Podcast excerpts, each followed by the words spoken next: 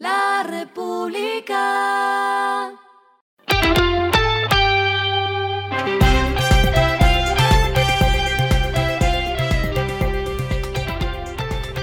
Esto es lo que debes saber al comenzar la semana. Los indicadores arrancan el lunes así. El dólar cerró en 4.189.96 pesos, bajó 5.97 pesos. El euro cerró en 4.587.8 pesos, subió 27.87 pesos. El petróleo Brent se cotizó en 78 dólares el barril. La carga de café se vende a 1.365.000 y en la bolsa de Nueva York se cotiza a 1.9 dólares. Las movidas del fin de semana fueron. La aerolínea regional EasyFly está preparando un cambio de imagen y de nombre. A partir de agosto se llamará Click. Esto sería como resultado de un pleito marcario que EasyFly estaba lidiando a causa de una demanda impuesta años atrás por el holding inglés Easy Group, dueño de la aerolínea EasyJet, que vuela en eh, Europa y parte de África.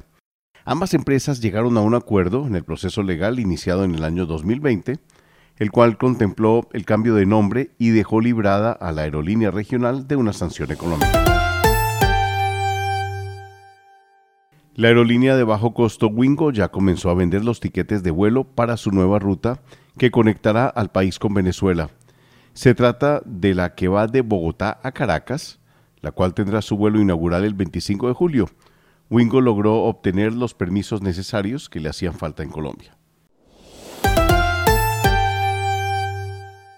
La empresa chilena EFSI anunció que instalará puntos de carga en sectores residenciales de Colombia sin costo, a tan solo dos meses de haber aterrizado en el país con una inversión inicial de 2 millones de dólares por parte del grupo Kaufman. La apuesta de la compañía surge poco después de que el gobierno de Gustavo Petro empezó a ponerle fin al déficit del Fondo de Estabilización de Precios de los Combustibles. Lo clave del fin de semana. El ministro de Transporte William Camargo propuso restringir la movilidad de los vehículos particulares en horas pico para así promover el uso del transporte público.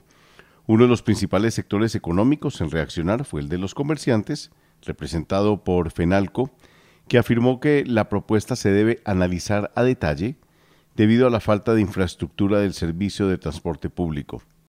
David Bisbal, vicepresidente de Comercio Exterior de FENALCO, indicó que lo que sucede con el transporte público es que, si bien ha mejorado muchísimo en los últimos años, es insuficiente y altamente inseguro, y dijo que en la medida en que no se trabaje en eh, masificar aún más y en general de seguridad, va a ser muy difícil que la gente se suba. Lo que está pasando en el mundo.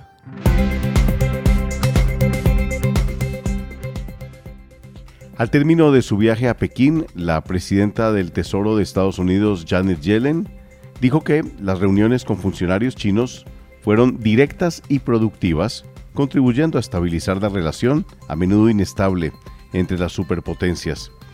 Yellen dijo que su visita tenía como objetivo establecer y profundizar los lazos con el nuevo equipo económico de China, reducir el riesgo de malentendidos y allanar el camino para la cooperación en áreas como el cambio climático y la deuda.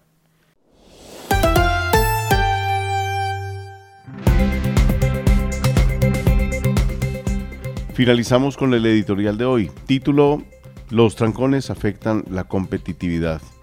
Sumario, Ninguna de las capitales colombianas avanza en términos de competitividad, más si se analizan desde la eficiencia en su movilidad, tarea que debe ser abordada por candidatos.